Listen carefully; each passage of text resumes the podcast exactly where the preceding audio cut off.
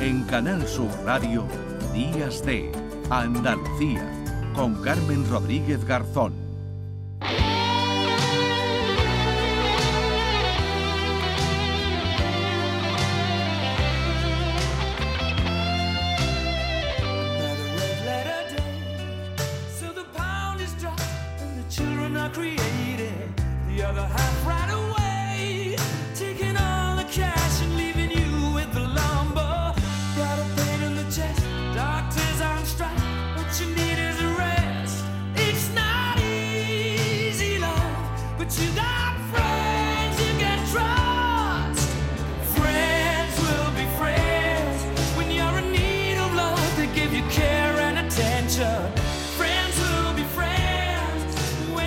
Es difícil elegir una canción de Queen o incluso varias eh, canciones. Hemos comenzado con esta porque vamos a hablar del grupo de Queen de Freddie Mercury, porque conocimos a través de Jorge Palazón hace unos días, a través de un hilo que publicó en Twitter, en X, antes eh, Twitter, eh, Jorge Palazón, que es autor de Queen, La realeza del rock, un libro en el que recoge bueno, pues muchísimas historias de la banda de Freddie Mercury, de la que se declara desde luego fan desde hace muchísimos años y ha sacado, como decimos, este libro, La realeza del rock, y contaba en la red X, en la red social, una historia sobre una cesta de Navidad que 32 años después de la muerte de Freddie Mercury siguen recibiendo sus amigos. Jorge Palazón, ¿qué tal? Buenos días.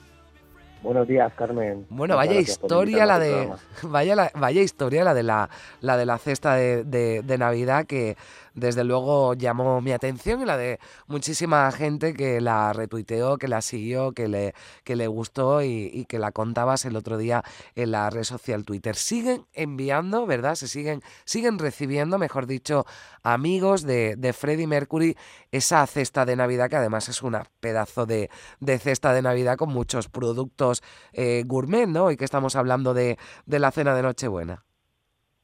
Sí, efectivamente. Eh, cuando falleció Freddie Mercury, pues bueno, todo pasó a manos de Mary Austin y, ella sigue, ella está cumpliendo los deseos de Freddie y efectivamente los siguen recibiendo y uno de ellos es Elton John, por ejemplo. O sea, Elton John es uno de los amigos de Freddie Mercury que sigue recibiendo esta cesta que llega o que elaboran ¿no? desde los grandes almacenes londinenses eh, Fortnum and Mason. y que es, eh, bueno, es, esto, esto lo reciben los amigos porque fue una de las últimas peticiones ¿no? que Freddie Mercury eh, realiza antes de, antes de morir. Sí, él ya antes de, vamos a decir, de fallecer, pues ya enviaba eh, la cesta había más gente, lo que pasa que, bueno, hay familiares como sus padres y amigos que murieron también de SIDA, eh, que la recibían, pero bueno, como ya fallecieron ya no la reciben, pero efectivamente eh, yo supongo que ya le diría a Mary Austin que, que lo seguirán recibiendo. Y, a fecha de hoy, 24, de que es 24, pues la tendrán, el Toño tendrá su, su cesta de Follow Mason ahora mismo, ya. disfrutando de ella. Mm, es curioso, ahora iremos con lo que contiene la, la cesta, Jorge, pero es curioso eh, que no, o sea, esta cesta no viene el nombre de Freddie Mercury, ¿no? Sino como era conocido, ¿no? Entre, entre sus amigos. Efectivamente. ese, esos apodos se lo, vamos a decir, eh, empezó Elton John a hacerlo. Fue el primero que lo hizo y a Freddie Mercury le gustó mucho y, lo seguía haciendo. Y todos, a todo su séquito, todos tenían un mote. O sea, no le llamaban realmente por su nombre a nadie. Todos iban, pues, eh, por ejemplo, Peter Freestone, que era Phoebe, Jeff Zanelli, que era el, vamos a decir, el, el personal de Freddie Mercury, era Liza por Liza Minnelli, eh, Peter Straker, Sireta, Paul Prenter, el que era el malo, vamos a decir, el malo, entre comillas, de, de la película Bohemian Rhapsody, tu asistente personal que bueno que le lleva un poco por el mal camino era Trixie tu pareja Jim Hatton sí. con el que se casó era Lauren por Lauren Hatton de American Gigolo. Y los miembros de Queen también tenían uno. No les hacía mucha gracia a los, a los de Queen pero también tenían uno. Bueno, por ejemplo era Maggie por la canción de los de Stewart de Maggie May una canción muy famosa.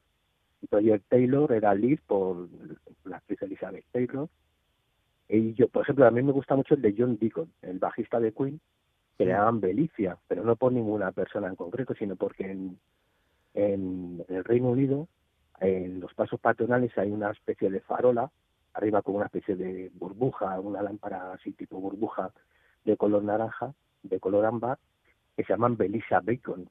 Y por eso le llamaron a él Belicia, de Beacon, Beacon. Y Qué curioso. Bueno, Elton John, Elton John eh, eh, era o es, ¿no? Porque creo que todavía recibe la cesta. Sharon.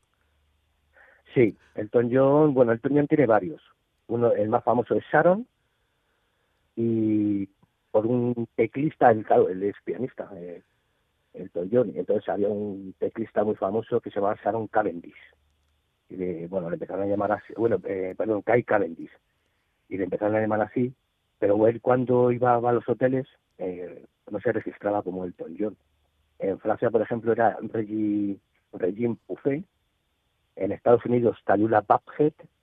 Eh, porque allí en, Elton John tenía una casa en, Atlanta y en y, ese área, vamos a decir, se llamaba Babhead. Y la década de los 90, a mí, a este me encanta. En la década de los 90 empezó a utilizar uno que se queda Clamidia Cipher, era la época de las top model, eh, y entonces eh, estaba Claudia Schiffer y, él le puso clamidia por la enfermedad esta tipo como la gonorrea, entonces el juego de palabras entre la, eh, la gente, estamos hablando de gente muy, muy, muy promiscua. Ya.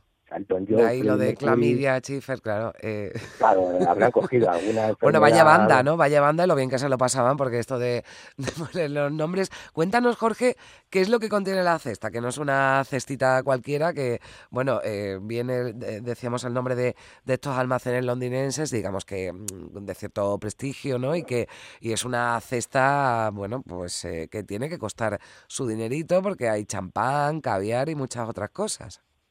Bueno, la cesta, si esta cesta llegara a mi casa, tengo que sacar algún mueble.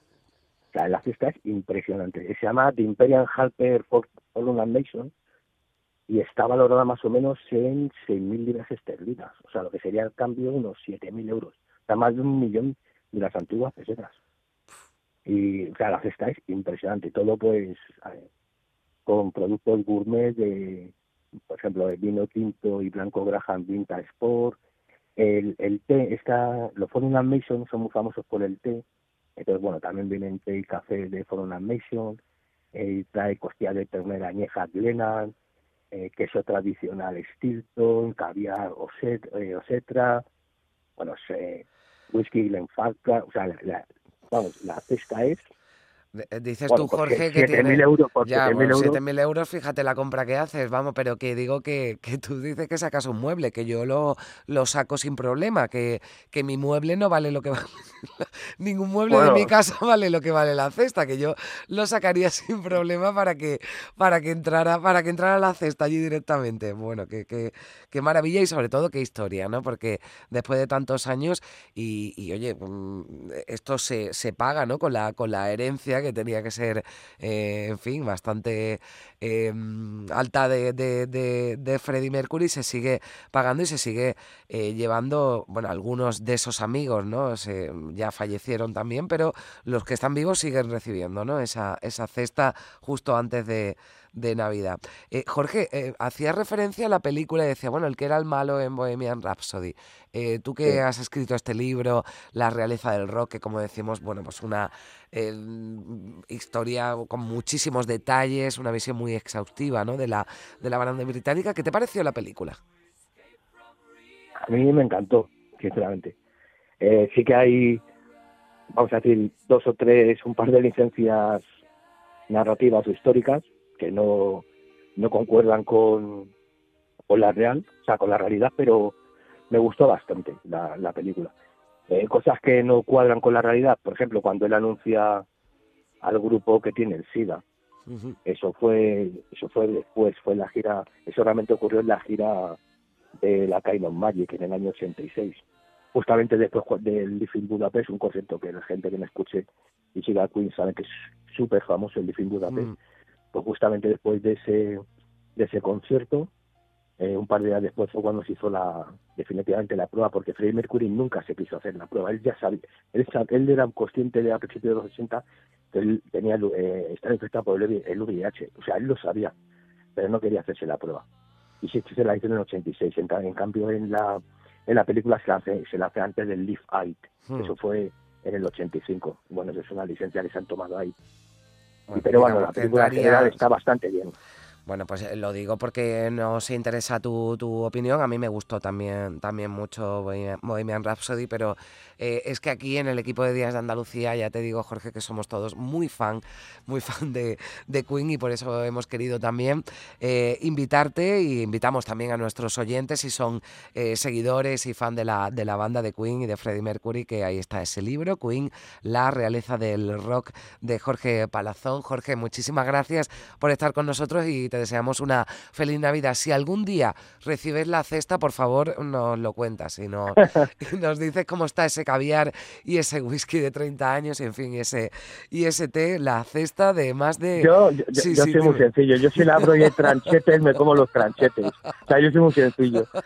Jorge, un abrazo, gracias, adiós. Muchas gracias, felices fiestas a todos.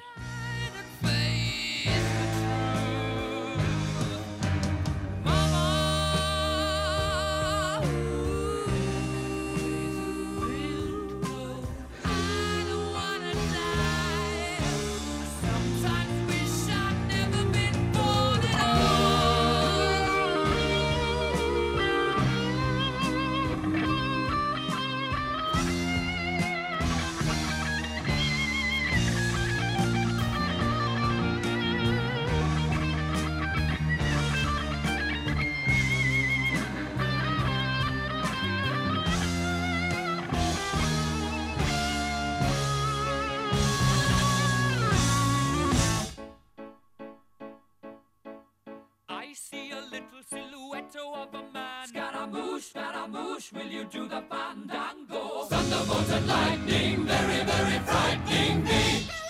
Galileo, Galileo, Galileo Figaro. Magnifico! I'm just a poor boy, nobody loves me. He's just a